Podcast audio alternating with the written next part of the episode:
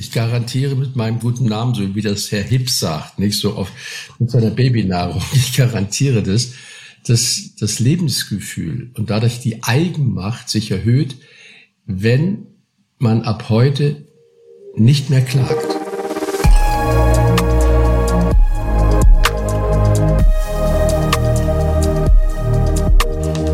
Liebe Claudia, lieber Herr Kossen, herzlich willkommen in unserem aktuellen Leader Talk. Es ist mir eine Riesenfreude, Sie bei uns begrüßen zu dürfen.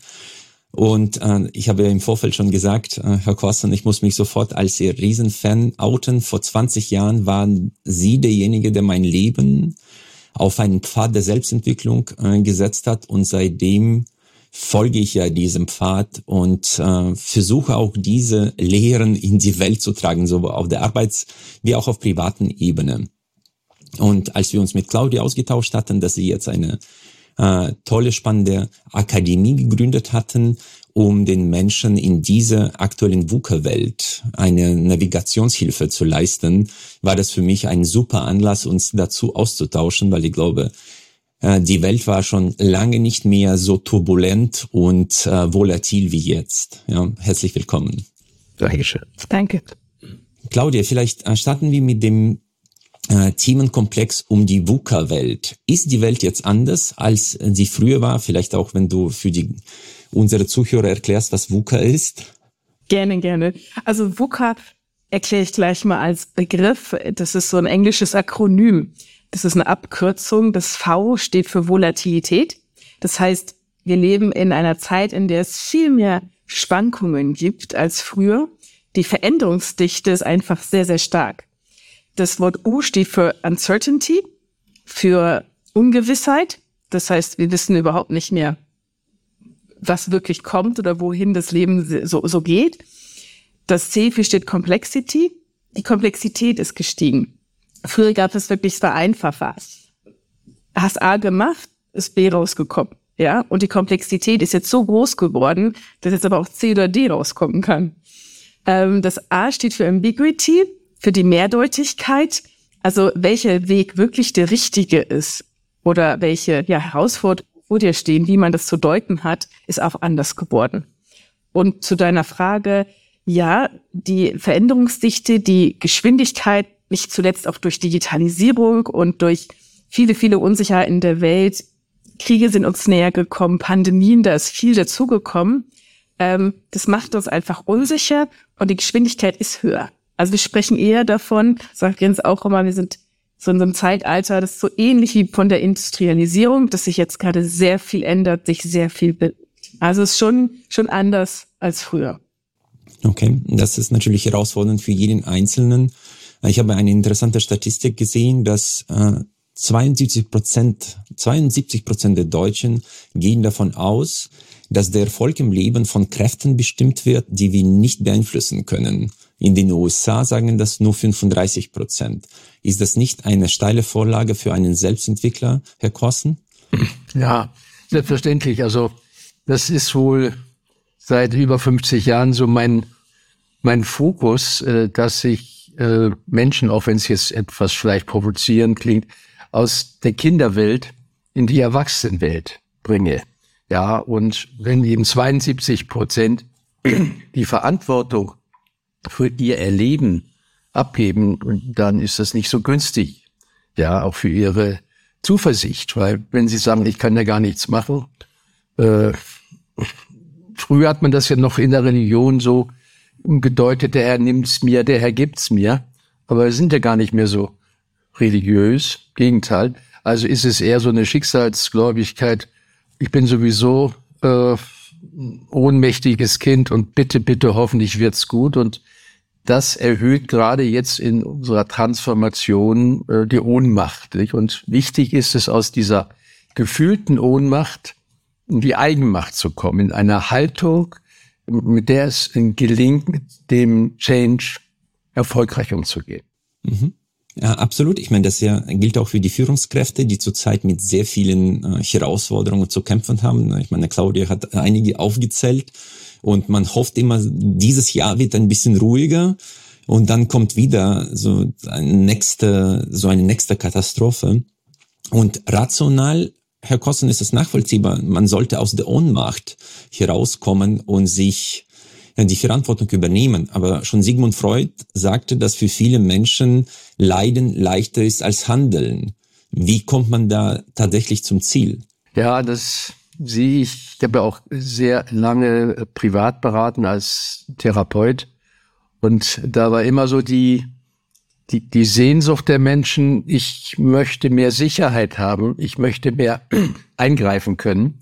Und äh, ich glaube, mein, mein ganzes Bemühen war an sich immer nur zu, den Leuten zu sagen, hm, nimm das nicht so persönlich, was das Leben dir bietet. Ja.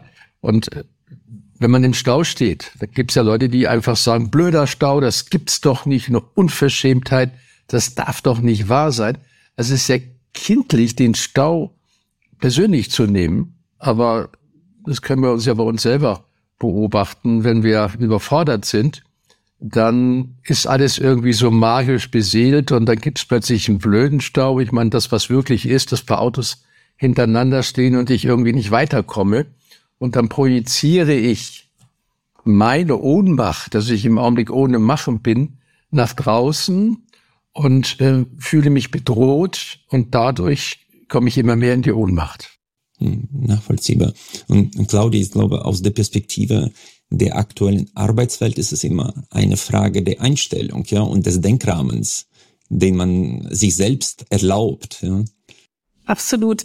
Ähm, ich will das gerade mal kommentieren. Du hast gesagt, die Amerikaner, da ist es ein bisschen geringere Prozente. Wir verteufeln immer so ein bisschen die Oberflächlichkeit der Amerikaner. Ähm, dieses ewig freundlich sein, hey, how are you, nice to meet you. Und das fehlt aber manchmal den Deutschen. Diese positive Stimmung, die wir in der Arbeitswelt brauchen, um uns gelassener, locker zu bleiben, etwas offener zu sein, das brauchen wir in der Arbeitswelt. Also viele meiner Klienten sagen auch, oh Gott, ich komme schon morgens in die Firma rein und da wird schon geschrien, geschimpft, gemeckert, gelästert. Die Küchen sind voll von stundenlangem Lästern, ja. Und diese Stimmung drückt eigentlich schon. Und äh, das ist ein großes Problem. Also viele meiner Coaches, Geschäftsführer, Führungskräfte leiden unter der schlechten Stimmung und wissen, ihre Mitarbeiter, da arbeitet keiner mehr acht Stunden am Tag und schon gar nicht mit voller Freude. Mhm. Also das, was, was ich auf einen Punkt bringen kann, das wird erstaunlich erstmal wirken für die Zuschauer, dass man wirklich einen Schlüssel hat äh, für diese Transformation, äh, eben nicht in der Kinderwelt das zu erleben und der schnellste Schritt in die Erwachsenenwelt zu kommen, dass man das, was ist, als dazugehörig anschaut. Das ist das Leben. Ne? Also es gibt ja ein paar Leute, die sagen, das ist ein blödes Leben. Also blödes Leben heißt, es ist nicht so, wie ich es mir vorgestellt habe. Mhm. Gutes Leben ist, ah ja, so habe ich es mir vorgestellt.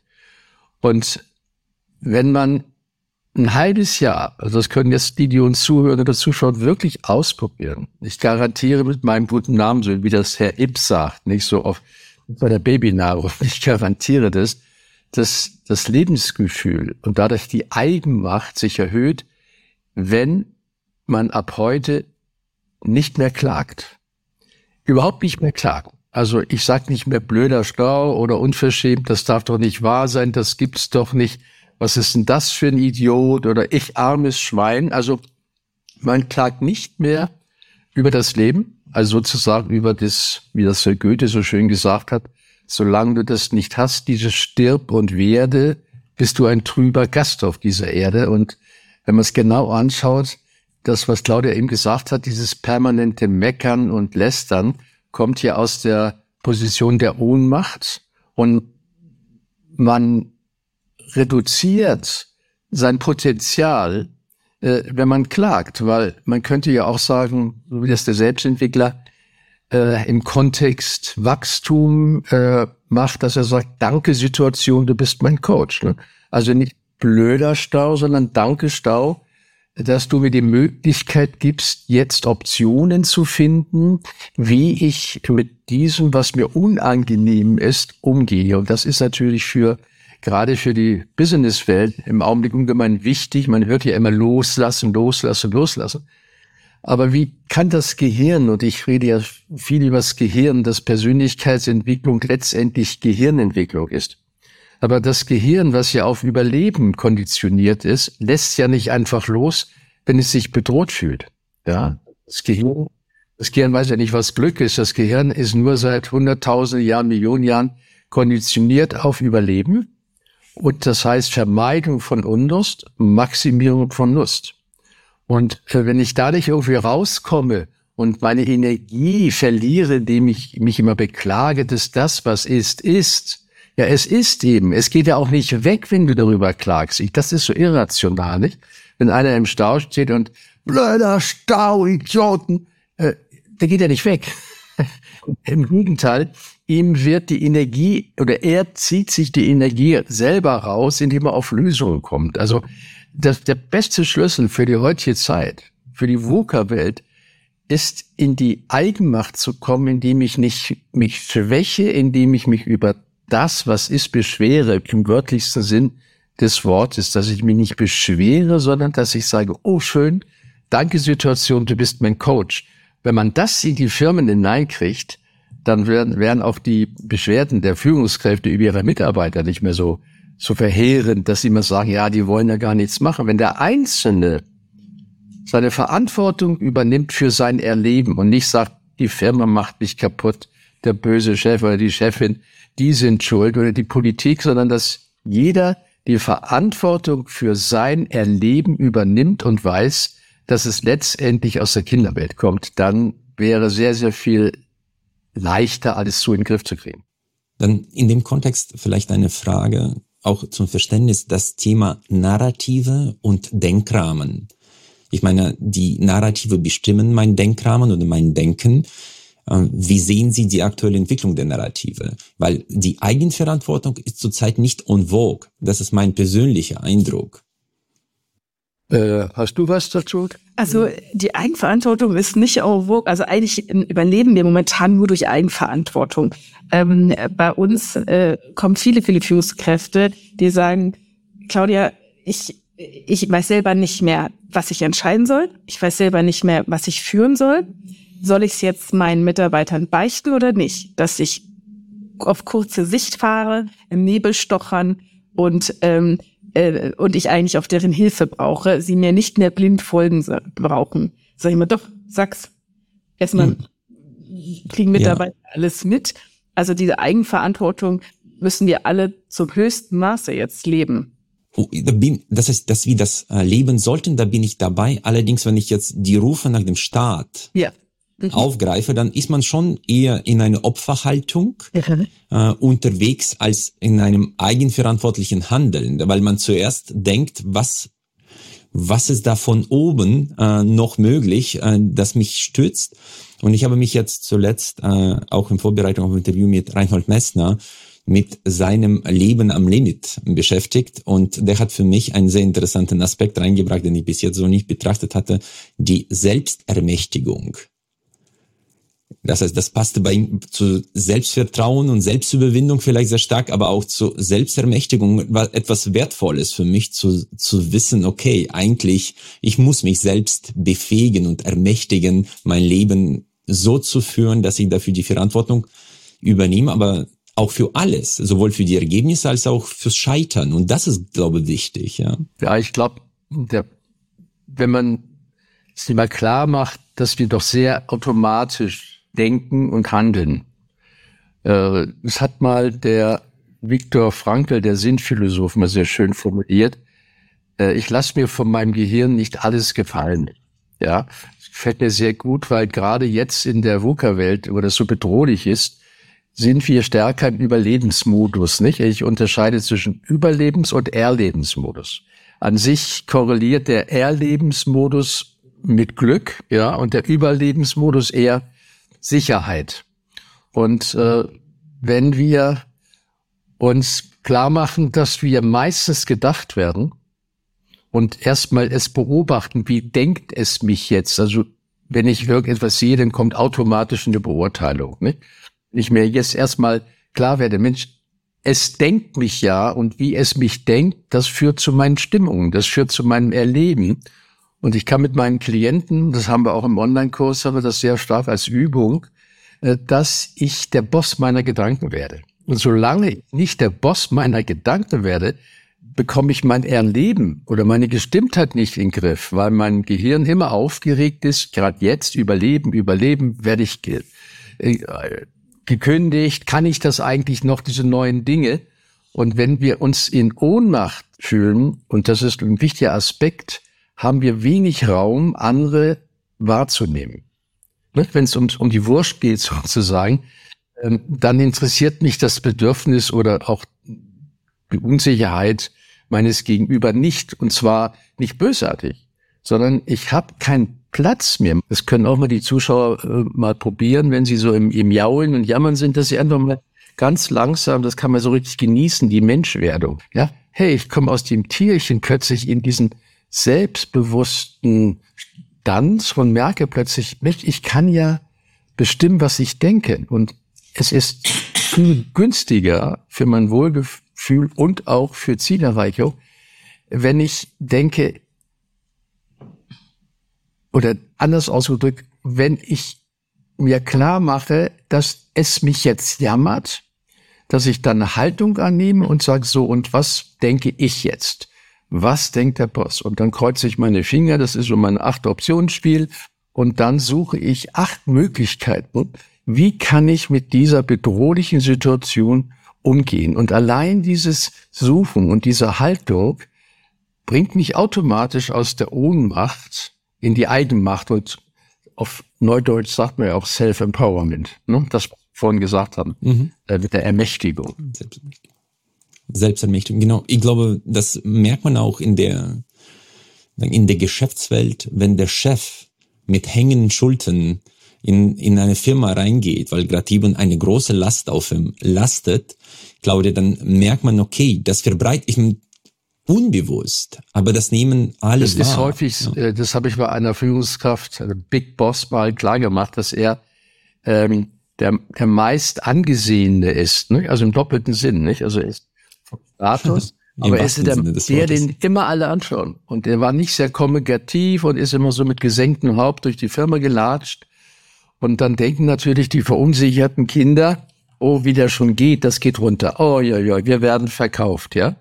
Und ich habe dann gar nicht so viel Psychologie mit ihm gemacht, sondern habe mit ihm, und das klingt wirklich sehr komisch, gehen geübt. Wie geht eine Führungskraft? ja, also fake it until you make it, könnte man sagen. Nicht? Jetzt spiel es doch mal vor, dass du selbstsicher bist, dass du eine Vision hast und dass du die Leute magst und dass alles weitergeht. Mhm. Wie geht denn einer? Ja, und dann hat er die, ja, die Arme geschwenkt und gelächelt und so, ja, Brust raus. Und allein diese Körpersprache beruhigt die Kinder. Ja, da kann man jetzt nicht drüber reden, aber die Führungskraft oder letztendlich jeder ist verantwortlich für seine Wirkung. Und was bewirke ich im anderen? Und nicht immer gucken, oh, die verunsichern mich, sondern wie schaffe ich es, dass ich andere nicht verunsichere? Ja. Und äh, Claudia, du wolltest auch was ergänzen? Ja, ich wollte eigentlich noch ergänzen. Ähm, seit ungefähr zehn Jahren haben wir diesen Trend der Agilität, das heißt Auflösen von Hierarchien. Wir wollen schneller und flexibler sein, um schon von vor zehn Jahren auf Digitalisierung, noch stärkere Globalisierung, ähm, veränderte Rahmenbedingungen zu reagieren. Und da war es ja schon für viele Führungskräfte schwierig zu sagen, jetzt bauen wir hier so viel ab. Bin ich überhaupt noch wichtig? Wie funktioniert agiles Arbeiten überhaupt? Ähm, wer entscheidet denn jetzt hier? Das war ja schon schwierig. Und jetzt wird es in den letzten drei, vier Jahren durch so viele neue Entwicklungen so hart nochmal gepusht, äh, dass da das Thema Eigenverantwortung noch stärker von den Führungskräften weg auf die anderen Mitarbeiter übertragen wird. Ein Glück hat der Trend der Agilität schon früher angefangen, denn das sind heute tatsächlich auch die Methoden, wie man durch die VUCA-Welt kommt. Aber agile Arbeitsmethoden für sich erstmal zu entdecken und zu verstehen, dass das Hardcore-Disziplin ist, dass agile Arbeitsmethoden nur die Rollen und die Art des Miteinanders nur umdreht, um innerhalb dessen freier, flexibler, innovativer zu sein um nicht starr am Markt zu sein, was man nicht braucht. Und das haben viele aber noch nicht verstanden. Und ich bedauere immer so sehr, sehr große Traditionsunternehmen, wenn man schon so 150 Jahre alt ist oder so. So schnell geht das alles nicht, mit vielen, vielen Menschen Kulturen zu verändern, Abläufe zu ändern. Kulturveränderung dauert ja schon sieben Jahre, wenn man alles richtig macht und nicht, wenn man abwartet. Vom Abwarten kommt gar nichts. Und diesen Push, diesen Druck, der da jetzt entsteht, oh, das ist für viele, viele ganz, ganz schwierig. Also ein kleines Start-up machen wir uns nichts vor. Also womöglich noch lauter Generation Z, so ganz junge, ja, die äh, frisch und frei die 90er nicht mehr mitbekommen haben, wo es ohne Hierarchie ja wohl nichts gab. Also ich habe in meinen beruflichen Anfängen durfte ich wirklich nichts tun. Ich war wie in einem Korsett und musste Hierarchie für Hierarchie mir Freigaben holen, die teilweise Monate gedauert haben. Das war in Konzernen auch ganz normal. Das heißt, der Veränderungsdruck ist schon enorm und für die großen alten Unternehmen mit auch vielen, vielen unterschiedlichen Generationen qualvoll. Aber das, das was ich noch dazu sagen möchte mit, dem, mit der Kultur. äh, gut, aus meiner Sicht fängt es immer bei dem Einzelnen an, was ich auch sehr gesellschaftspolitisch interessant finde. dass wenn ich so die Talkshows immer anhöre, immer die anderen sollen sich ändern. Ich bin ganz überzeugt davon, dass wenn wir selber nicht das der Welt geben, was wir von ihr haben wollen, oder gib den anderen das, was du zuerst, äh, was du von ihnen haben willst, äh, dann werden wir die Herausforderung nicht in den Griff kriegen, weil es sind eben nicht äh, die, die die Kultur von oben bestimmen. Es ist meine Kultur. Wie gehe ich mit dem Leben um? Und da habe ich von Picasso einen Satz übernommen und der hilft mir auch ganz stark mit, mit dem Leben erfolgreich umzugehen. Und der heißt sich geborgen fühlen in der Ungewissheit. Das wäre an sich so, ja, das, die Überschrift über die VUCA-Welt, ne? Äh, dass die Verunsicherung nicht eine Zumutung ist oder das gibt's doch nicht, sondern ich kann das ja alles selber, wie ich vorhin gesagt habe, ich kann ja meine Stellungnahme zu dem, was ist, selber bestimmen. Wenn ich es nicht mache, dann nenne ich das den Quatschi, dann gibt es einen automatischen Beitrag äh, zu dem, was ist, und der ist meistens, das darf doch nicht wahr sein. Wenn ich jetzt aber Haltung annehme und dann sage, Mensch, ich kann ja selber meinen Beitrag zu dem, was ist, bestimmen, und dann behaupte ich einfach, dass das Ungewisse für mich ein Lebenselixier ist. Und ich äh, merke das selber, ich bin ja jetzt 80 und viele sagen, ja, du schaust mal jünger aus und verhältst dich anders. Wo kommt denn das her? Irgendwelche Vitamine oder was machst du denn? Ist du also das Beste vom Besten, sag ich, nur, also an sich hier sich auch mal eine Currywurst. Äh, das, was, was mich lebendig hält, ist, dass ich das Ungewisse umgedeutet habe als mein Lebenselixier. Ja. Die meisten empfinden die Ungewissheit als Bedrohung und werden eher älter. Und ich trainiere das im Alltag, habe ich heute auch wieder in der Zugfahrt von Nürnberg hierher trainiert. Äh, da ist was wieder mal passiert, was ich mir nicht so vorgestellt habe. Und dann habe ich gesagt, Mensch, das ist ja toll. Äh, jetzt habe ich wieder eine Trainingseinheit. Jetzt ist wieder äh, der Zeitpunkt, wo ich mir bewusst werde, dass ich das Leben ausgesucht habe, um an ihm zu wachsen. Also dass die Situation des Lebens äh, letztendlich meine Trainingseinheiten sind. Und wenn ich diese Haltung habe, dann ist doch klar, dass ich aus der erleidenden Ohnmachtsposition in die Eigenmacht komme und allein diese dieser Satz, dass die Ungewissheit letztendlich das ist, was mich wach hält, was mich auch erotisch hält, weil ich, ich bin ja lebendig und erotisch und Überzeugung hat immer was mit Lebendigkeit zu tun. Aber wenn ich so manche erlebe, die sind fast schon tot vor Angst, vor dem Ungewissen. Also das würde ich jedem raten, dass er die Ungewissheit umdeutet als etwas Lebendiges und als Wachstumsimpuls und nicht als Bedrohung. Hm. Ich, glaube, das ist auch eine Frage der, der Narrative und der Denkmodelle, das, was Sie jetzt ja vorgeben. Wie gehe ich mit dem Leben um? Was nehme ich vom Leben wahr? Was mir persönlich auch äh, geholfen hat, das war jetzt eher von Nietzsche, glaube ich, inspiriert, der sehr düstere Sicht auf die Welt hatte und dann von äh, Jordan Peterson aufgegriffen. er sagte, die Baseline des Lebens ist Leiden. Ja? Und die einzige Möglichkeit, das Leiden zu überwinden, ist Handeln, eigenverantwortliches Handeln. Und so die Hürden die ganze Zeit zu überwinden, das ist eigentlich der Sinn des Lebens aus seiner Perspektive, weil man am Ende des Tages nur durchs Handeln weiterkommt. Und in dem Moment, wo man aufhört zu handeln, ist man ein Opfer und äh, endet im Leiden, ja, auch wenn man irgendwann in eine super reiche Familie hineingeboren ist, nichts machen muss, wird man trotzdem daran versagen, weil man zu wenig erlebt aus eigener Kraft heraus, ja. Und das war das, was mir geholfen hat, den Rahmen zu setzen und das Narrativ aufzugreifen. Ja. Ist ein bisschen anders als äh, als Selbstentwickler gelernt, was ist ist, wie ich beurteile meinen persönlichen Beitrag zu diesem Leben. Aber das war die Baseline. Es ist so, dass ich unterscheide zwischen Trauer und, und Leid. Also die Trauer kriegen wir zur Nulltarif.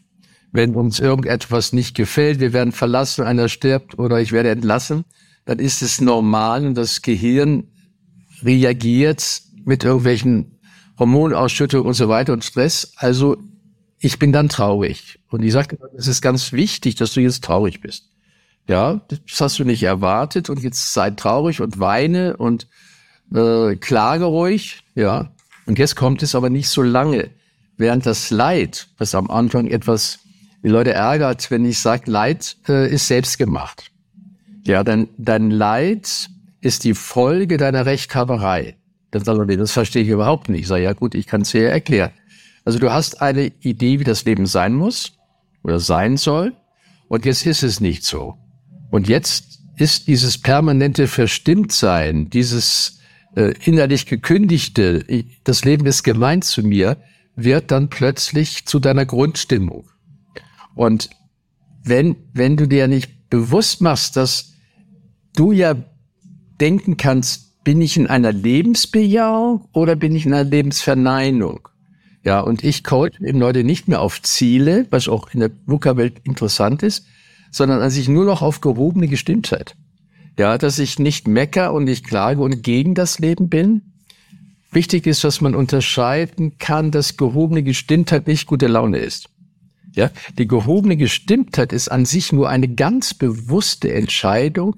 Ich bin für das Leben. Alles gehört zum Leben dazu. Und das ist eine Lebensbejahung. Und wenn wir da nicht aufpassen, gerade in der VUCA-Welt, wo es ja immer zum Widerstand, das ist ganz anders, als ich mir vorgestellt habe, dann werden wir unsere Potenziale nicht nutzen, weil der Verstimmte, der wagt nichts, der wagt auch nicht loszulassen. Der Verstimmte ist nicht innovativ, der Verstimmte ist immer auf Sicherheit drauf. Aber das, was wir heute brauchen, ist Loslassen, Risiko. Und deshalb ist das Wichtigste ist heute, dass ich mich entscheide, ich bejahe das Leben mit all dem, was mir nicht gefällt. Und aus dieser Lebensbejahung komme ich schneller wieder an Deck und kann meine Optionen finden. Ja, also es ist also möglich, schlechte Laune zu haben auf der Basis der gehobenen Gestimmtheit, auf, auf der Basis der Lebensbejahung. Das ist, klingt etwas philosophisch, ist aber sehr praktikabel für den Alltag. Eindeutig kann ich unterschreiben, aus eigener Erfahrung der letzten 20 Jahre der Selbstentwicklung. Äh, Claudia, vielleicht eine Frage zu den Führungskräften in der VUCA-Welt. Ich glaube, wenn alles so unsicher, komplex und manchmal auch turbulent ist und ambiguent und so weiter, dann kommt es darauf an, dass die Leute und die Führungskräfte sich reflektieren können, ja, und äh, auch eigene Entscheidungen in Frage stellen. Ich habe gelernt, dass dafür ein ausgeprägtes Selbstwertgefühl notwendig ist, Selbstvertrauen. Wie ist deine Beobachtung? Siehst du das, äh, dass äh, die heutigen Führungskräfte wirklich eher Overconfidence Bias haben oder tatsächlich äh, noch Schieber drauflegen müssen. Also ich glaube, die Führungskräfte von heute müssen ein bisschen was lernen, dass die vergangenen Zeiten vorbei sind. Also eine Führungskraft ist ja jetzt auch eher 30 plus. Natürlich gibt es auch etwas jüngere. Und die haben schon auch damit zu kämpfen, dass das Verhalten ihrer Mitarbeiter sich exorbitant geändert hat. Das hat in den letzten vier Jahren nochmal einen riesengroßen Schwung gemacht. Und die Erwartungshaltung, wie Mitarbeiter sich verhalten, die können sie halt über den Jordan schmeißen. Und das hat halt auch was mit Selbstvertrauen und Selbstwertgefühl mhm. zu tun. Ähm, Jens zitiert auch immer ganz gerne die Versprechen von Ruiz und da geht es auch darum, erstmal nimm nichts persönlich. Hier gibt es so viele Dinge, die gerade passieren mhm. und da ist kein Kampf gegen dich am Laufen. Aber du musst es schaffen, als Führungskraft weich mit den Menschen zu bleiben, die Wertschätzung ganz hoch halten, das Verständnis für den Einzelnen als Mensch wirklich gut rüberzubringen, denn das ist nicht, also was ist nicht erlaubt, einen Menschen zu hassen, das kommt vielleicht automatisch, aber den Mitarbeiter abzulehnen bringt ja nichts. Mhm. Und dann aber klar, deutlich oder auch hart in der Sache zu sein.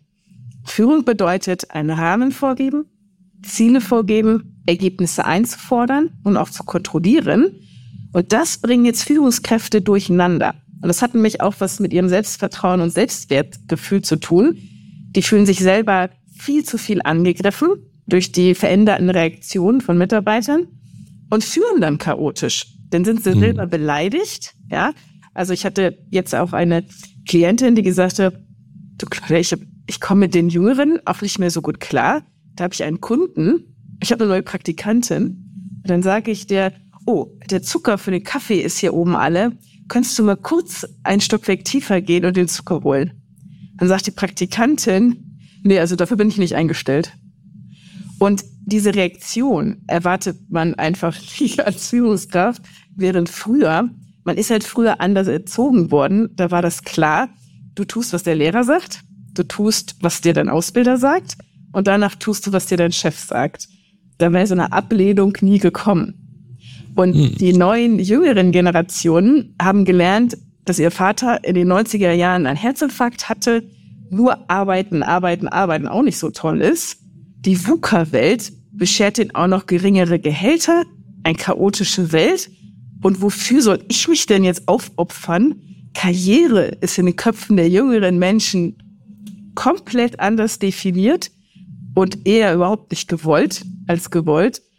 Und durch dieses Chaos sinkt eben auch das Selbstwertgefühl, das Selbstvertrauen der Führungskräfte, die im Alltag dann nicht mehr richtig merken, fühle ich falsch, liegt's an mir oder sind die anderen plötzlich komisch? Und das muss man aushalten können, dass jeder individuelle Mitarbeiter sein eigenes Schicksal trägt, seine eigene Meinung.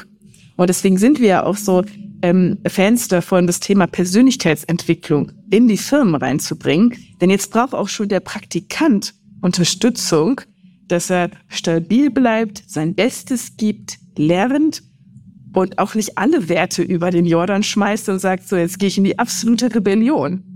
Mhm. Das, was mir extrem geholfen hat, war ja das Thema äh, von Herr, Herrn Korsen, äh, dass man Selbstvertrauen trainieren kann. Ja.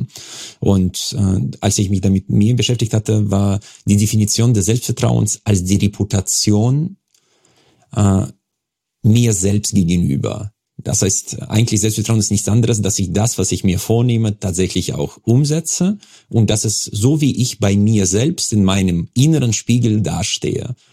Und nur derjenige, der über ein gesundes Selbstwertgefühl verfügt, kann eigene Entscheidungen revidieren. Und das merken wir auch in der Politik. Wenn man etwas entschieden hat, was auch nachweislich dann nicht mehr richtig ist, bleibt man dran, weil man vielleicht Gesichtsverlust äh, vermeiden möchte oder befürchtet. Und das ist nicht günstig, weil in der VUCA-Welt, so ist unsere Erfahrung in einem Transformationsumfeld, da ist es eine richtige Entscheidung selten absolut, ja, weil jede Managemententscheidung ist nicht anderes als eine Prognose auf die Zukunft und die Pro Prognosen müssen manchmal revidiert werden, vor allem in einer VUCA-Welt, ja. Ich sehe das da eine große Gefahr, dass wir gerade in der Verunsicherung und Polarität äh, dazu neigen, ganz schnell richtig und falsch zu beurteilen. Ja, ich habe irgendwo einen schönen Satz gehört, der für alles an sich gilt. Ähm, wir können uns, oder nee, nee, besser, besser wäre es, Moment, was muss ich zusammenkriegen? Richtig und falsch äh, können wir ausschließen, wenn wir uns ein, an einem Ort treffen, wo diese Polarität nicht gilt. Also wir treffen uns an einem Ort, wo richtig und falsch keine Bedeutung hat sondern höchstens günstig, ungünstig oder mir angenehm, unangenehm. Aber wir neigen dazu sofort gerade wenn es zu schwierig wird, und uns zu versichern, das merkt man ja aus dem Internet, äh, wo es immer immer mehr Konfrontation gibt zwischen den Idioten und den Erleuchteten sozusagen. Ja, man rettet sich, wenn es komplex wird, rettet man sich in die Polarität richtig falsch. Wir müssen aber einen einen Ort treffen, wo richtig und falsch jenseits ist. Ja, das werden wir nur sagen. Aus meiner Sicht unangenehm, ungünstig. Wie siehst du das? Und das ist, glaube ich, leichter, wenn wir ein Selbstwertgefühl haben, wenn wir uns selber mächtig fühlen, weil dann können wir ja loslassen von unseren Wahrheiten. Und das ist einer der, der Gründe, warum ich auf gehobene Gestimmtheit coache. Wir können leichter loslassen von unseren Wahrheiten, wenn wir lebensbejahend sind. Wir sind innovativer und mutiger, wenn wir nicht Angst haben, abgelehnt zu werden und oh Gott, dann ist das Leben aus, sondern wenn wir das Leben bejahen als mentales Fitnesscenter sozusagen, dann können wir ja auch Risiko eingehen. Der dritte Vorteil einer gehobenen Gestimmtheit, auch gerade fürs Business, ist, dass wir mit sogenannten Niederlagen viel besser umgehen. Weil ich mache Niederlagen so, weil ich immer darauf hm, Wert lege, sich nicht so über die Begriffe verunsichern zu lassen. Also das kann ich immer an dem Beispiel erzählen, was erstmal komisch ist, gerade im Business, wenn ich sage, es gibt kein Problem. Da sagen die, Herr Kossner, das können wir doch nicht ausreden. Wir haben doch Probleme. Das sage ich, naja, Problem heißt doch nur, es ist ungünstig für eure Erwartungen. Wenn ihr jetzt Problem sagt, dann belastet ihr euer Gehirn, weil, oh Gott, jetzt ist unsicher. Problem ist doch nur ein Begriff. Also wenn wir jetzt mal auf die Quantenphysik gehen oder auf die sogenannte Quantensuppe, da gibt es ja keine Probleme. Da gibt's ja immer nur Physik und Energie und wo ist dann Problem? Und wenn man das auch beherzigt, auch in, in einer Firma, ich habe in einer Firma das, gut, das war nicht nur riesige, sondern mittelständische, die haben in zwei Jahren gelernt, nie mehr Problem zu sagen. Die reden immer nur günstig, ungünstig für unsere Ziele. Und auch dieses Wort Krise, nur mal so ein kleiner Hinweis. Also wenn ich jetzt sage, es gibt keine Krise, dann jaulen alle Augen. Es gibt überall Krisen. Dann ich sage, das ist nur ein Wort. Also wenn Problem ungünstig für meine Erwartungen ist, dann heißt Krise lange Zeit ungünstig für meine Erwartung. Und der Betrieb hat doch immer einen Vorteil, wenn der Wettbewerb immer noch denkt, es gibt eine Krise, dann bewegen die sich nicht und lesen da irgendwie Managementmagazin, was ist denn die Krise weg, oh toll, dann können wir wieder anfangen. Und der, der weiß, dass es gar keine Krise gibt, der sagt, das ist ungünstig für unsere Erwartung und krempelt die Arme hoch und tut was. Versuch und Irrtum.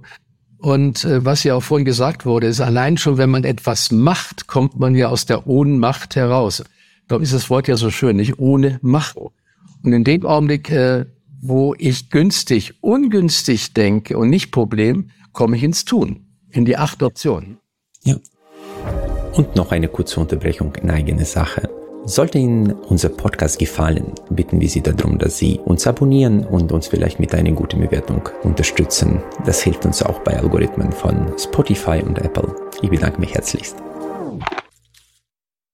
Ja, für mich war das immer sehr, sehr klar zu sagen, ich kann auch ein Fitnessstudio gehen, um Körper zu trainieren und ich kann in ein mentales Fitnessstudio gehen, um meinen Geist zu trainieren. Und auch Selbstvertrauen kann ich ja auch trainieren. Und das ist relativ einfach, das erklären Sie ja vielleicht am besten selbst. Ja, ich habe das von Ihnen übernommen, da möchte ich dann Sie nicht zitieren. ganz, ganz etwas origineller Einstieg. Viele Leute sagen, ja, ich habe kein Selbstvertrauen. Und dann sage ich, das können Sie ja trainieren. Sie nehmen sich was vor. Und wenn Sie das schaffen, können Sie sich über den Weg trauen, sozusagen. Nicht? Also man fängt mit ganz leichten Übungen an. Man sagt also, heute trinke ich nur Wasser. Ja, habe es selber gemerkt und am Nachmittag habe ich wieder vergessen, hat mir dann irgendeiner einen Orangensaft angeboten im Seminar. Ja, vielen Dank. Dann habe ich den Orangensaft, oh, mein Gott, ich habe mein Commitment schon wieder nicht eingehalten, ja. Und ich sage Ihnen, das sehe ich ja immer wieder, Milliarden Verluste kommen daher, dass Leute Commitments nicht einhalten. Es kommt nur darauf an, dass man das, was man sich vorgenommen hat, tut. Und wenn man halbes Jahr gemacht hat, dann hat man plötzlich das Gefühl, ich kann mir über den Weg trauen. Und jetzt kommt es ganz psychologisch interessant, wenn ich mir selber über den Weg traue, dann traue ich auch anderen. Dann bin ich nicht so misstrauisch. Wenn ich selber sehe, dass ich meine Commitments nicht einhalte, dass ich da irgendwie so, so ein unseriöser Geselle bin, der immer was rumquatscht und nichts tut, dann projiziere ich das auf die anderen. Wenn ich selber meine Vereinbarung einhalte, dann traue ich auch den anderen eher zu, dass sie ihre Vereinbarung einhalten. Das ist ja das Resonanzgesetz, nicht, dass man letztendlich ja immer dem begegnet, was in einem ist. Und deshalb am Anfang, was ich gesagt habe, gib den anderen das zuerst, äh, äh, was du von ihm willst. Also gib dir erst Vertrauen und dann wirst du Vertrauen auch spüren bei anderen. Energie folgt dem Fokus oder der Aufmerksamkeit, ja. Was man für Aufmerksamkeit verspürt, so sieht man auch die Welt da draußen. Ja, Thalamus, das ist inzwischen auch nachgewiesen, weil ich auch wissenschaftlich äh, das nachgeforscht hatte, was da jetzt aktuelle äh, Untersuchungen zeigen. Das ist total faszinierend. Äh, Claudia, vielleicht nur zum Thema Self-Leadership oder Selbstführung. Äh, was versteht ihr darunter? Also Selbstführung. Ähm, also du musst als Führungskraft ein gutes Vorbild sein. Manchen Führungskräften muss ich beibringen, du spielst eine Rolle. Ja, ähm, man muss äh, ein Vorbild sein und das, was, was versprechen, was man sich selbst einhält, so wie man sein Leben auch lebt. Ja, das ist grundsätzlich mal die Selbstführung. Und Mitarbeiter sind wie so kleine Seismographen, die riechen und spüren alles. Also wenn du morgens nicht aus dem Bett kommst und selber erst um 11 Uhr antroddelst, wenn du ähm, in deiner ganzen Selbstführung und in deiner Selbstführung bedeutet am Ende nach außen die Wirkung nach außen. Das spüren einfach Mitarbeiter. Mhm. Und wenn du dich selbst gut führen kannst, und das bedeutet bitte kein Perfektionismus, du darfst auch Mensch sein, aber wenn du in deinen Strukturen lebst und arbeitest, wenn du mit deinen Werten auch gut klarkommst, wenn du dich selbst gut durch die, durchs Leben führst, ohne Extreme, dass du da ähm, Dinge richtig schlecht machst, ja, schon mit dir selbst, dann kannst du nach außen auch andere führen. Und deswegen ist es so wichtig, einfach da auch gut aufgeräumt zu sein, gut aufgestellt zu sein. Wenn du ins laufende Chaos bist, und dann noch eine unangenehmer Controletti-Typ oder irgendwie äh, womöglich aggressiv bist und nichts irgendwie für dich selbst schon im Griff hast, wird ja auch kein anderer es ist folgen.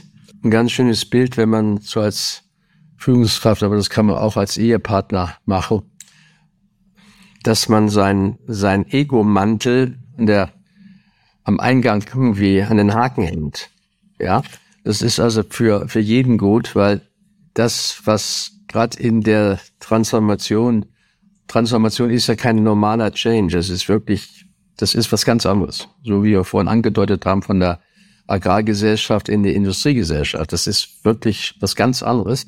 Ähm, wenn man, wenn man da, ah, jetzt habe ich einen Faden verloren. Ich habe nämlich gerade zwei, zwei Gedanken. Was wollte ich da sagen, Claudia? Selbstführung? Ja, ja mit der Selbstführung, ja. Dass, ähm, dass die Selbstführung letztendlich beinhaltet, dass ich die anderen primär wahrnehme, das Ziel wahrnehme und mein Ego, also mein Recht habe Ego, ich will Recht haben. Nicht? Also ich habe das mal früher in der Partnerschaftsberatung, in der Eheberatung gesagt, äh, wollen, äh, wollen Sie abends, wollen Sie abends Recht haben oder wollen Sie Ihr Ziel erreichen? Und äh, viele Männer haben gesagt, also ich glaube, es kommt bei mir mehr ums Recht haben die Frauen sagen, gut, dann verzichte ich mal aufs Recht haben und äh, will einen angenehmen Abend verbringen. Und ich glaube, dieses Recht haben ist ein Überlebensmodus und da wir ja heute uns so bedroht fühlen, nimmt die Rechthaberei zu. Ja, weil wenn ich in meinem System Recht habe, fühle ich mich sicher. Wenn ich in gehobener Gestimmtheit bin, äh, das Leben als Trainingseinheit anschaue, dann kann ich es auch mir gestatten, Wahrheiten anderer Gehirne zu akzeptieren. Weil ich ja nicht sofort in den Überlebenskampf komme. Also wenn ich mein Ego, mein Ego-Mantel hinhänge, kann ich ja viel länger einen sogenannten Quatsch, den der andere sagt, mal ruhig mal anhören. Weil das ist ja für ihn kein Quatsch. Wenn ich aber immer überleben will und immer Recht haben will, dann muss ich dem anderen eben sagen, dass nur meine Weltsicht richtig ist. Und Deshalb ist es schon sehr wichtig, die Selbstführung sich klar zu machen, dass es auch heißt, mein Ego zurückzustellen für mein Ziel oder für das Wohlgefühl der anderen Mhm. und nicht immer automatisch nur an mich denke. Ja, will man Recht haben Ja. und glücklich sein. Ja, manchmal äh, funktioniert beides nicht auf einen Schlag. Ja. Und äh, vielleicht in dem Kontext eine Frage der Rollen und äh, authentisch sein. Ich meine, ich bin jetzt kein Freund von äh, authentisch sein, sondern wir spielen alle unsere Rollen in jeweiligen Situationen, jeweiligen Funktionen. Und äh, ich glaube, das ist wichtig, dessen bewusst zu sein und nicht versuchen, authentisch zu sein, äh, weil authentischer Chef ist nicht authentischer Vater. Ja, und Sie haben auch, Herr Koss, ein paar Mal Kinder erwähnt in der Firma. Das muss man ja auch, Ja. da muss man unterscheiden. Ja. Es ist, ähm, muss man aufpassen, dass man das da nicht so in, ja, in so Widerspruch kommt. Es ist schon, viele Psychologen sagen ja, also komm, jetzt sei nicht so künstlich und sei doch mal authentisch, ne? Äh, Das, das hat ja auch was. Nur, äh, wenn ich jetzt permanent authentisch bin, dann bin ich sehr rechthaberisch und bin ego geführt. Und deshalb müsste man das etwas unterscheiden. Also ich habe jetzt, das klingt jetzt, aber das erzähle ich ruhig mal, das, das ist was Innovatives. äh, was ich vorhin schon mal gesagt habe, make it until, äh, fake it until you make it. Also ich spiele jetzt eine gute Führungskraft vor. Ja, kann im Internet nachschauen, wie ist eine gute Führungskraft, ja?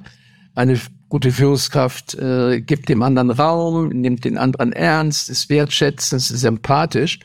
Und mir hat vor kurzem mein Ingenieur geschrieben, Herr Krause, ich bin ganz entsetzt. Ich habe in der 300 Grad Feedback Runde habe ich äh, ganz schlechte äh, Kritiken bekommen in Richtung Empathie. Ja, ich werde also eher so, ein- also ein Horrortyp, der überhaupt nichts mitfühlt, nur so ein, so ein sachorientierter Typ. Und als Führungskraft, das habe ich ja nun auch mal gelesen, äh, braucht man ja auch mal mitfühlen und Empathie und ein bisschen sympathisch sein. Aber kann man eigentlich Empathie lernen? Dann habe ich gesagt, ja, also ich, ich gebe Ihnen mal einen Quereinsteiger-Tipp. Ich glaube, jetzt, wenn ich Ihnen sage, jetzt seien Sie doch mal mitfühlend, Sie Ingenieur, dann wird das schwierig. Ja, weil der hat ja nicht umsonst Ingenieur studiert. ja, Das ist nicht menschenorientiert, ist sachorientiert. ja. Genau, ne? Und dann habe ich gesagt, jetzt nutzen Sie doch mal einfach Ihre Disziplin und jetzt werfen Sie sich nicht vor, dass Sie nicht sofort mitfühlen können, sondern Sie nehmen sich vor, ich bin interessiert an den Werten des anderen, ich bin ein neugieriger Typ, ja, ich interessiere mich äh, für die anderen und dazu brauche ich Zuhören. Weil wenn ich nicht zuhöre, kann ich die Werte nicht erkennen und kann auch nicht Wertschätzung machen. Gleichzeitig rechnet es sich mal zuzuhören, weil man kann auch von Mitarbeitern viel lernen. Ja, und dann hat er sich abends immer eingeschätzt, habe ich es geschafft, mal meinen Mund zu halten und nicht ja aber sofort zu sagen und rechthaberisch, sondern habe ich zugehört, habe ich das zusammengefasst. Und dann hat er mir schon nach ein paar Wochen gesagt, das ist ja eine tolle Methode, äh, dass ich plötzlich als freundlich empfunden werde. Und das ist der Witz. Ich muss ja gar nicht immer empathisch und ein umarmen, sondern allein schon das, die intellektuelle Neugier für andere. Das interessiert mich. Ach, erzählen Sie doch mal. Kommt ja bei dem anderen fast als sympathisch an. Es ist, ist ja freundlich. Und jetzt passiert Folgendes, dass mein Gehirn nach Skinner jedes Verhalten, was belohnt wird, wird wiederholt. Das Gehirn plötzlich merkt, ey, das rechnet sich ja, wenn ich zuhöre und nicht immer ja, aber sage, ja. Und dann gibt es neuronale Verknüpfung im Gehirn und dann wird aus diesem Fake plötzlich ein authentisches Verhalten. Ja. Und darum ist das gar nicht so, äh, so verwerflich, erstmal vorzuspielen, dass ich meinem pubertierenden Kind seine komische Wahrheiten abnehme, aber auf die Dauer bekomme ich eine andere Beziehung zu meinem Sohn und dann entwickelt sich alles. Und ich glaube, dass sehr, sehr viel Hemmnisse oder dass wir die Ziele nicht erreichen, immer die Folge von Beziehungsstörungen sind. Und äh, Herr Kosten, Sie haben jetzt mehrmals äh, diese äh, Fake you till you till make it.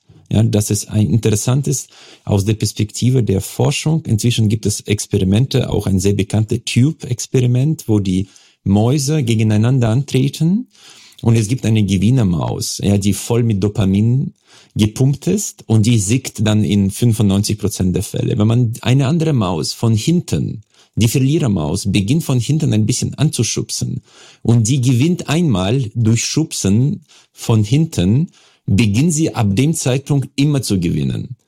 Ja, das heißt, deswegen ist das inzwischen wirklich Stand der Technik. Wenn man das vortäuscht, wie Sie sagen, am Anfang, irgendwann übernimmt man dieses Verhalten, sei das durch Dopamin oder Serotonin, je nachdem, was dann notwendig ist. Von der Seite ist das wissenschaftlich nachgewiesen. Da haben Sie absolut recht. Ja.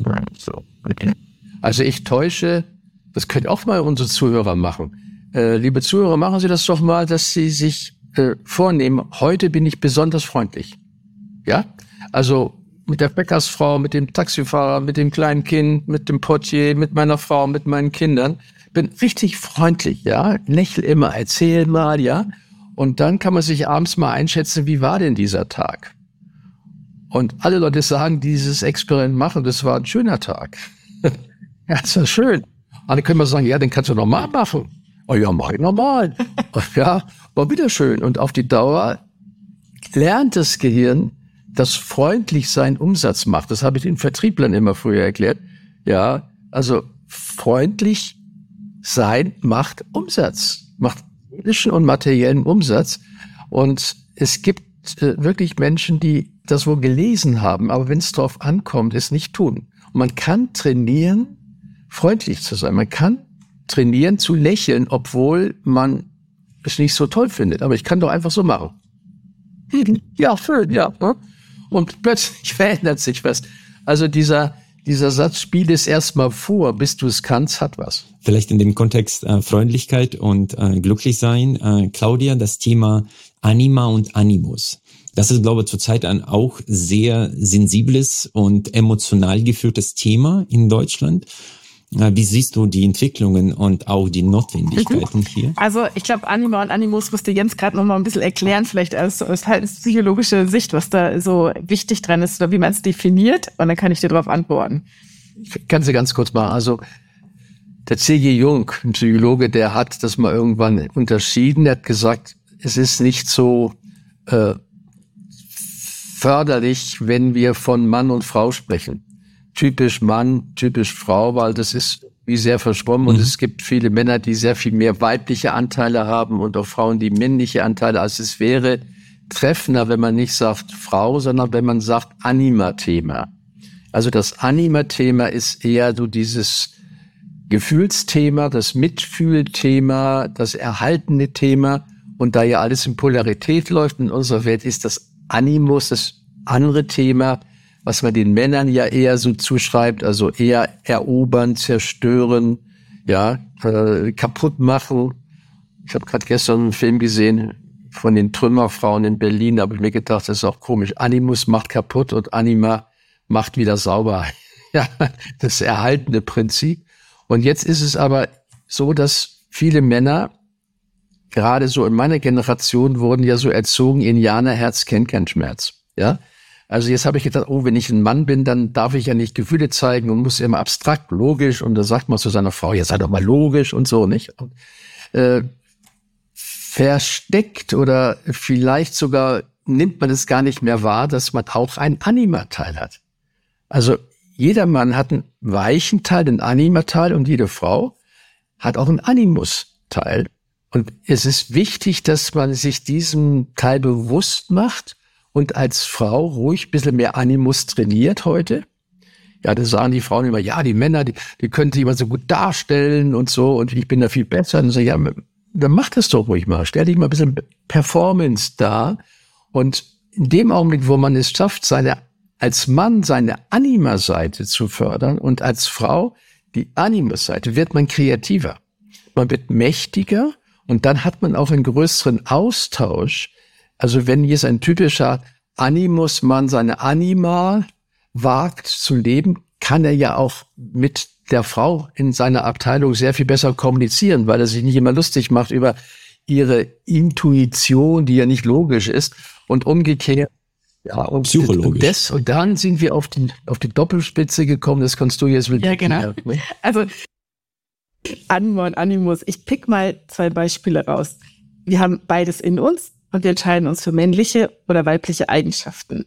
Gesellschaft hat uns einfach erzogen, dass die Frauen, und natürlich haben wir auch unser 2000 Jahre altes Stammhirn, was da vielleicht auch noch ein bisschen reinwirkt, dass Frauen tendenziell mehr Anima-Eigenschaften annehmen, Männer tendenziell mehr Animus-Eigenschaften. Als Beispiel, Männer vielleicht Zielorientierung eher wählen und die Frauen Gemeinschaften sind Konsens eher wählen. Beides führt in der Gedankenwelt zu etwas zu erreichen.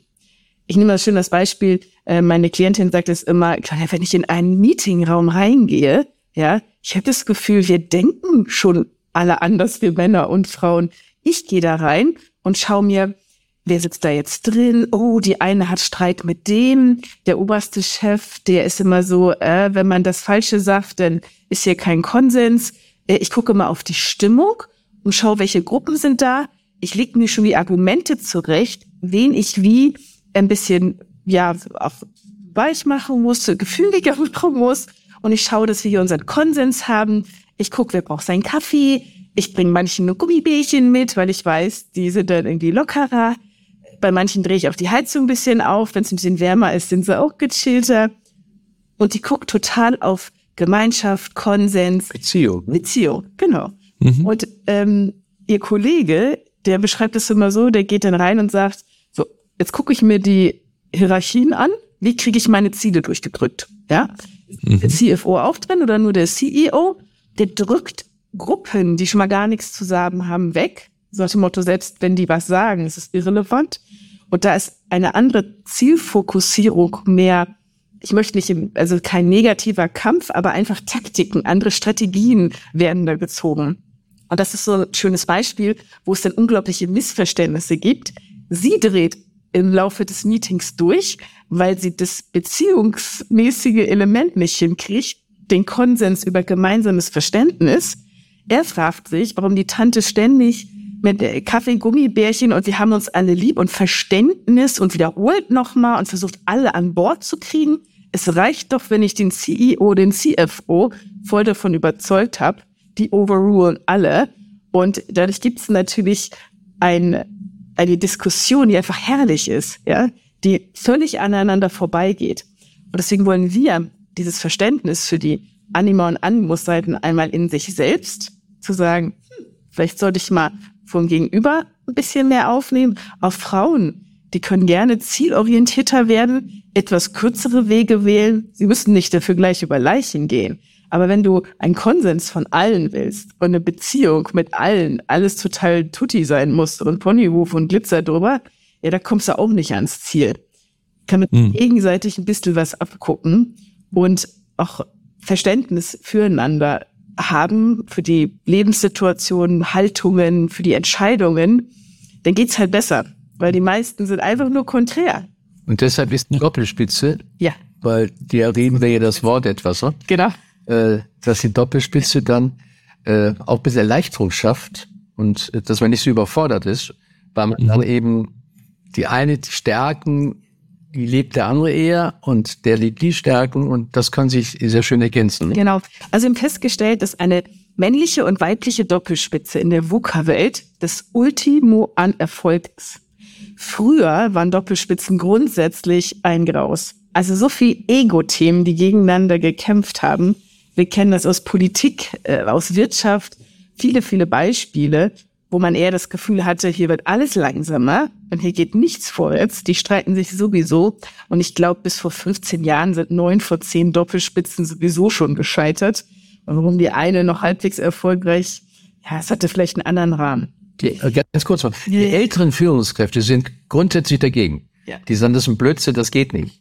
Das ist, es gibt solche Ego-Kämpfe, da muss einer entscheiden und wenn da zwei rummachen, dann intrigieren die nur. Das ist ihre alte Software, nicht? Das ist die alte Software mhm. im Gehirn, nicht? Und die muss irgendwann mal abgedatet werden. Ja, aber während die jüngeren Führungskräfte, äh, die genießen das, weil sie auch ein bisschen mehr Freizeit haben und ein bisschen mehr mal Distanz für Kreativität und sich nicht aufarbeiten, ja. Das ist auch eine Generationssache. Total. Und wenn du mal auf die mhm. Statistiken guckst, so ungefähr bis vor zehn Jahren gab es die Gründe, warum Projekte oder irgendwelche Vorhaben, warum etwas gescheitert ist in Unternehmen, war das immer äh, kein Budget, Ziele falsch formuliert, kein Management-Commitment, keine Ressourcen. Diese vier Sachen haben sich immer so die ersten vier Plätze gelöst. Äh, irgendein Grund war es dort immer. Seit zehn Jahren ist lange auf Platz eins etwas und was sich nur noch verstärkt hat und seit fünf Jahren nur noch auf Platz eins hockt. Das ist der Verantwortliche schmeißt hin, Burnout, hat keinen Bock mehr, gibt auf. Und das ist neu für viele Unternehmen. Da hier auch wieder die VUCA-Welt reinspielt, der Druck reinspielt, du musst Verständnis für deine Mitarbeiter oder auch Projektmitarbeiter, die es jetzt so gehört haben, und der Druck, alle Gruppierungen um einen herum, um vielleicht ein Projekt oder ein Vorhaben drumherum wirklich gut zu steuern, erfolgreich, das macht die Leute fertig, das kriegst du heute nicht mehr hin. Und mhm. bespitzt und dann in expliziten weiblich und männlich auch noch zusammen, die kann gemeinsam führen. Da kannst du auch mal in Urlaub fahren und dich mal entspannen und glaubst nicht, du musst die zwei Wochen Urlaub auch noch durcharbeiten, weil keiner mehr was macht oder die Bude kracht dir ein, wenn du weg bist. Kannst du auch mal krank sein, ja, weil es gibt noch einen zweiten. Und gemeinsam zu führen und dann mit den weiblichen und männlichen Kompetenzen gemeinsam zu verheiraten, ist unschlagbar, dass nichts mehr schief geht. Habe ich ein schönes Beispiel. Äh, äh, da können die Zuhörer mal ins Internet gehen, psychologische Sicherheit.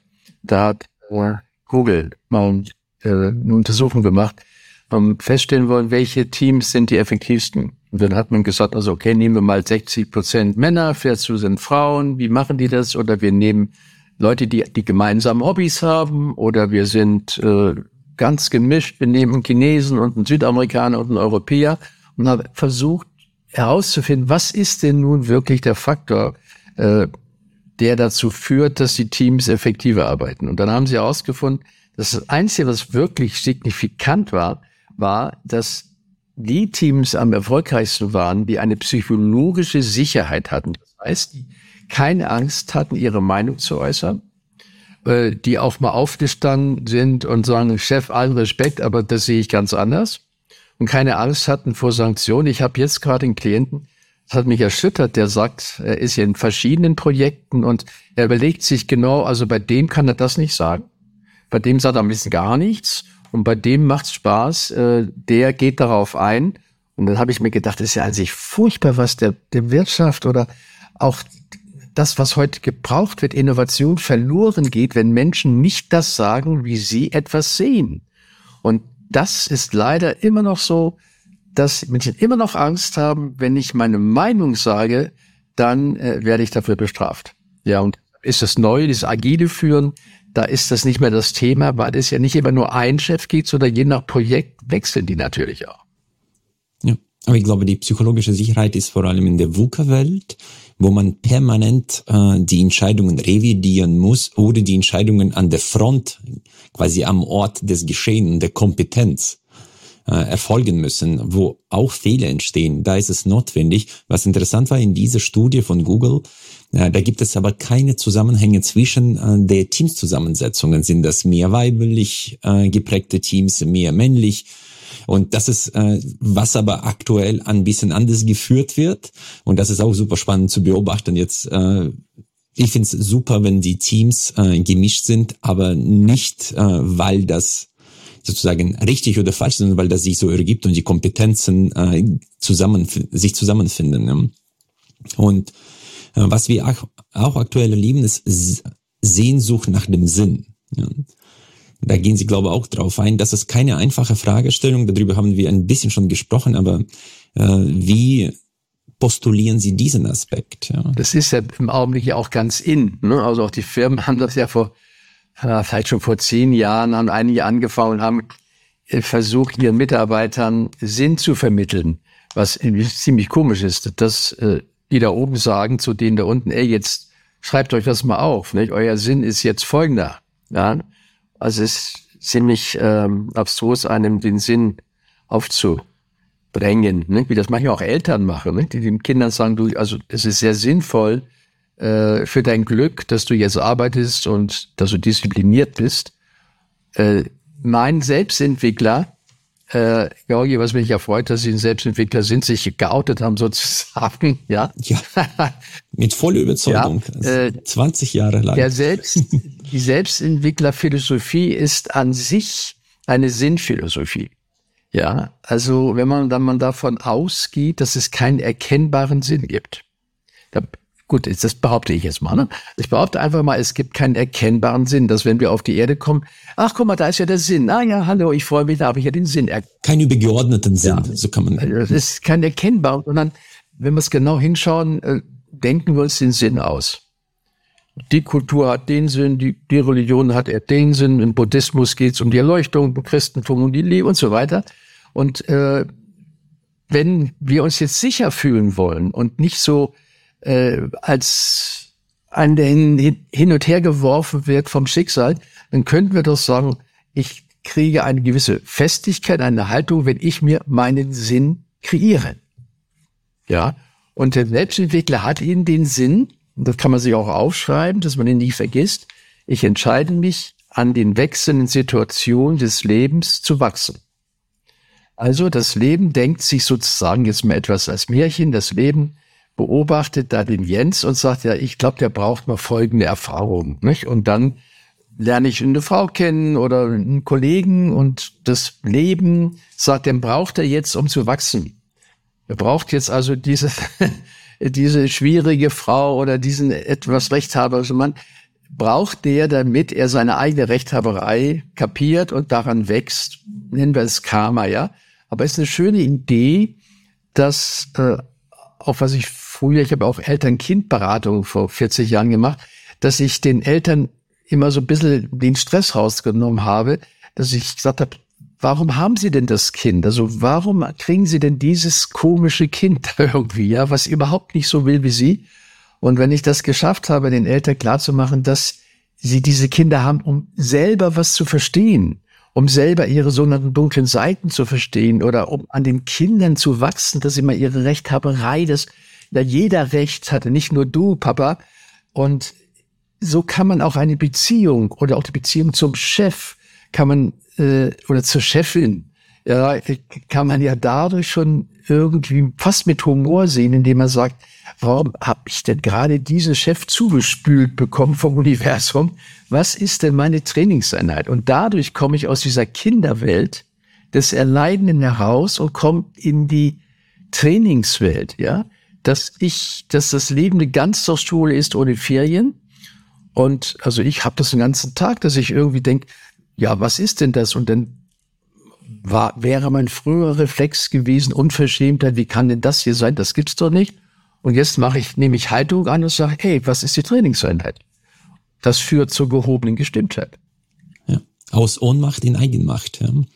Das ist, ähm, in dem Kontext ist ja auch, was mir geholfen hat, war da natürlich Viktor Frankl, den haben Sie auch äh, zitiert, ja, den Sinn, quasi jede Situation den Sinn verleihen, weil das ist ja in unserer Kraft liegt, ja, und das ist die letzte, die letzte Fähigkeit eines Menschen, auch wenn man ihm alles wegnimmt, ja, hat er noch die Chance, äh, mit der Situation so umzugehen und auch Reinhold Messner hat auch gesagt, eigentlich das, was er gemacht hat, diese Berge zu besteigen, das ist ja nutzlos. Ja.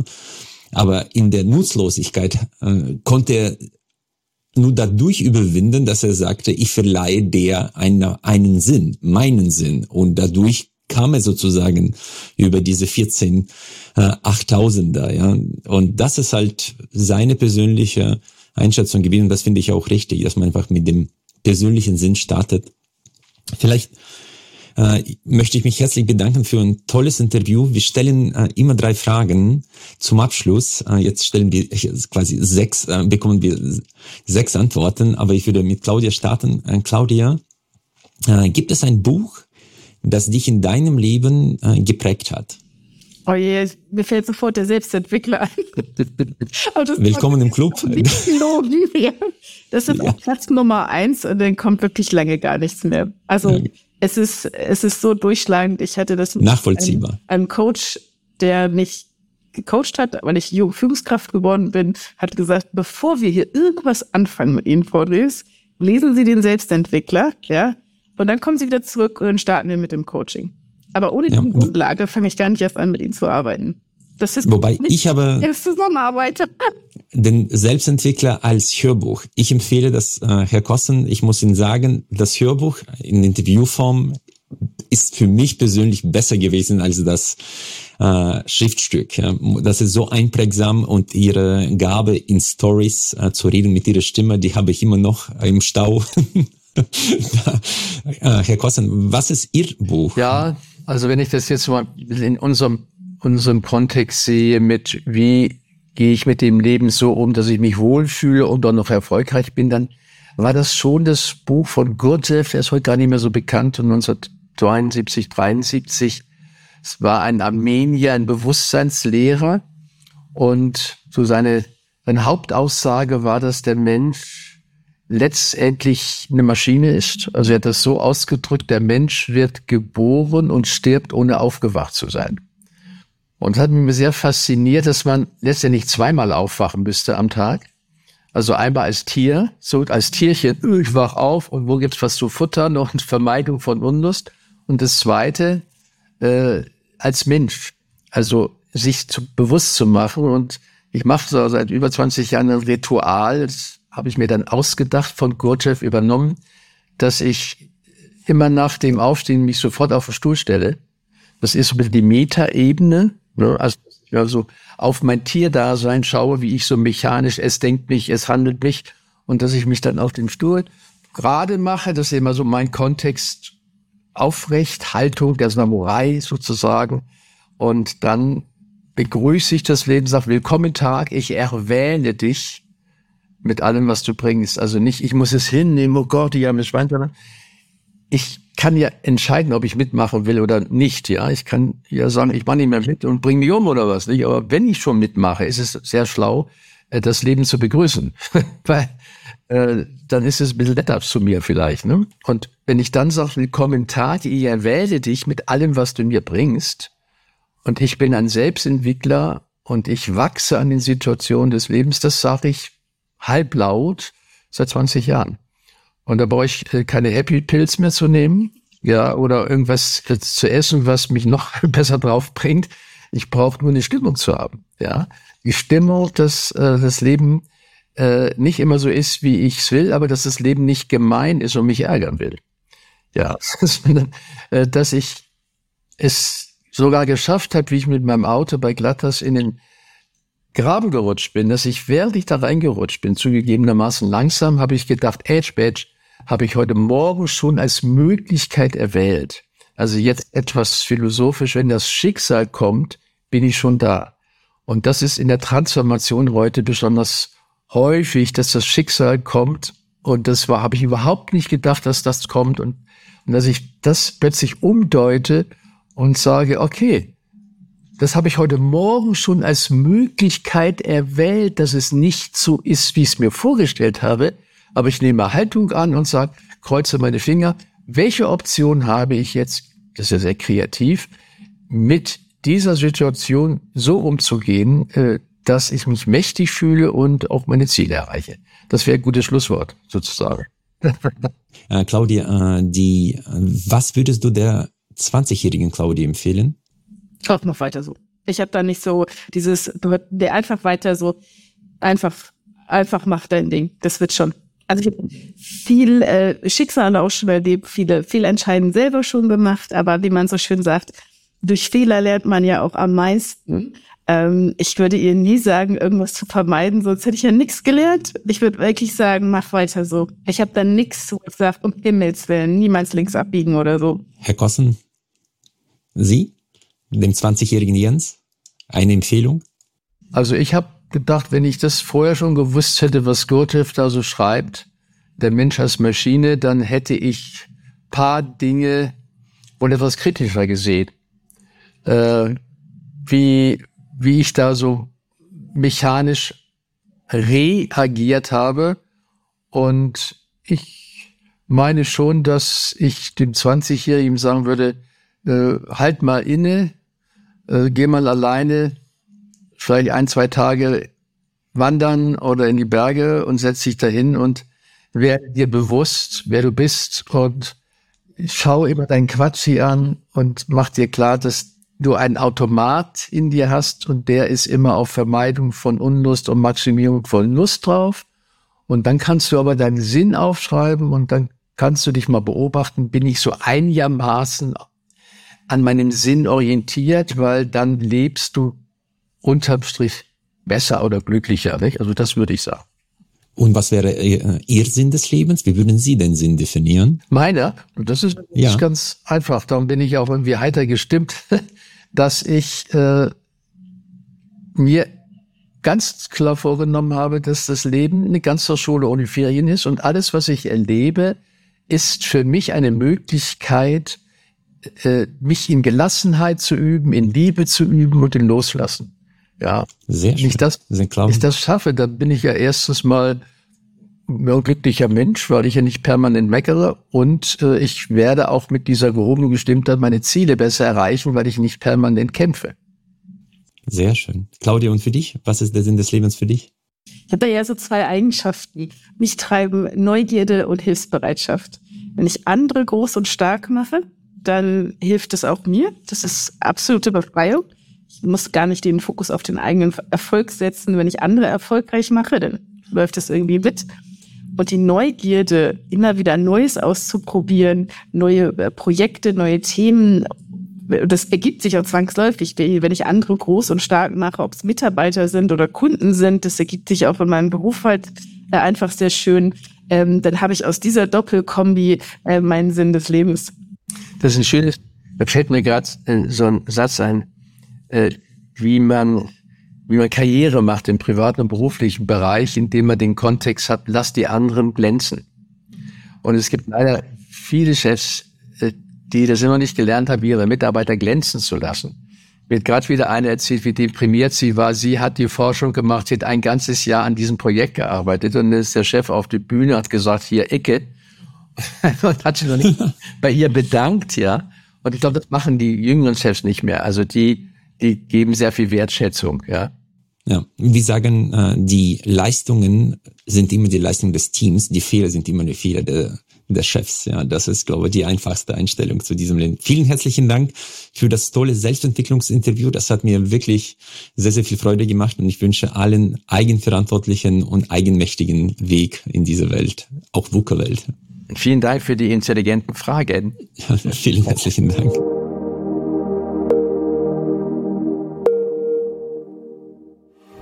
Sollte Ihnen unser Podcast gefallen, bitten wir Sie darum, dass Sie uns abonnieren und uns vielleicht mit einer guten Bewertung unterstützen. Das hilft uns auch bei Algorithmen von Spotify und Apple. Ich bedanke mich herzlichst. Ich freue mich sehr, dass Sie auch diese Folge bis zum Ende gehört haben. Wir investieren viele Ressourcen und Leidenschaft, um diesen Podcast möglich zu machen. Sie würden uns sehr helfen, wenn Sie dem Podcast folgen und vielleicht auch bewerten würden. Ich danke Ihnen im Voraus. Ich freue mich auf unser Wiederhören.